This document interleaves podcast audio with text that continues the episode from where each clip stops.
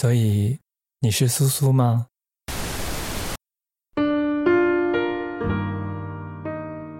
在二零零九年，我陆续停掉了和内地、台湾、新加坡、马来西亚的三十多家华语广播电台的合作，关上了麦克风。在那之前，每个周末的晚上八点，在广州上初中的阿元会打开收音机，听着我从遥远的北海道发给 FM 九二点四在本地播出的两档日本流行音乐节目。阿元会记下在节目中里听到的自己喜欢的曲目。再上网想办法找来听，音乐将我和阿元联系在了一起。而当我关上麦克风的时候，我们的纽带仿佛就断掉了。他说，那是他每个周末的快乐时光。也因此，本地电台把所有的老节目拿出来重播了一圈，彻底停播的时候，他就再也不听日本的流行音乐了。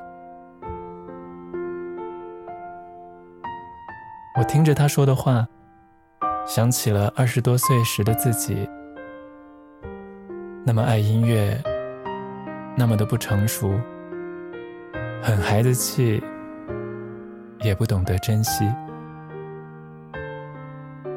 窗外的雨忽然停了，连绵的山脉，绿油油的农田，架起了一道巨大的彩虹。我们像久违多年的朋友一样。这样聊着，喝着咖啡，直到傍晚，我和卷卷和阿元在咖啡馆告别，前往大理火车站。在出租车里，我眼前浮现出一个个鲜活的画面：那个上网找电力资源、买打口碟的初中生，那个在雪地里穿得像个粽子等 JR 的二十三岁。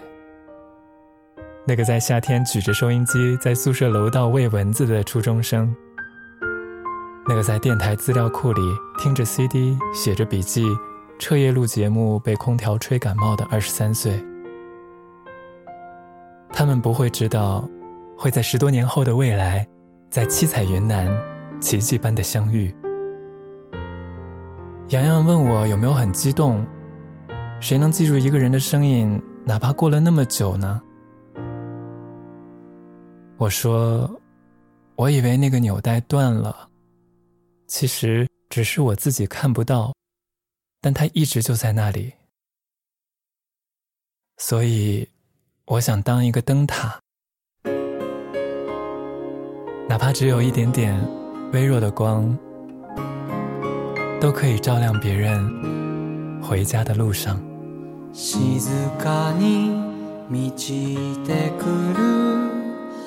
波のつづれ通り何度も泣かせたねごめん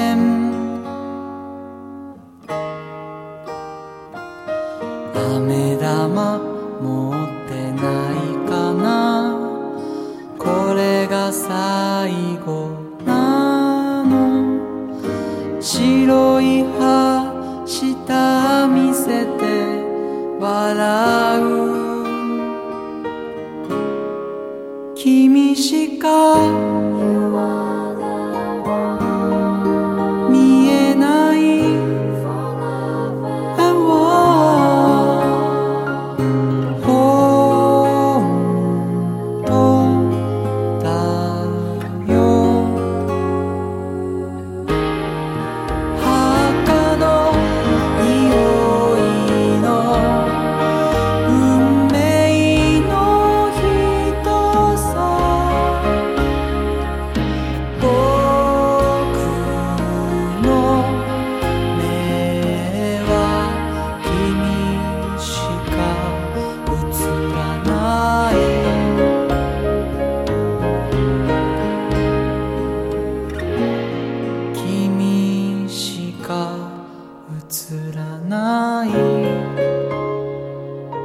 这是一个住在日本二十年的男子被忘记的日记本，备忘录 City Walk，和你约定在二零二零年夏末，敬请期待。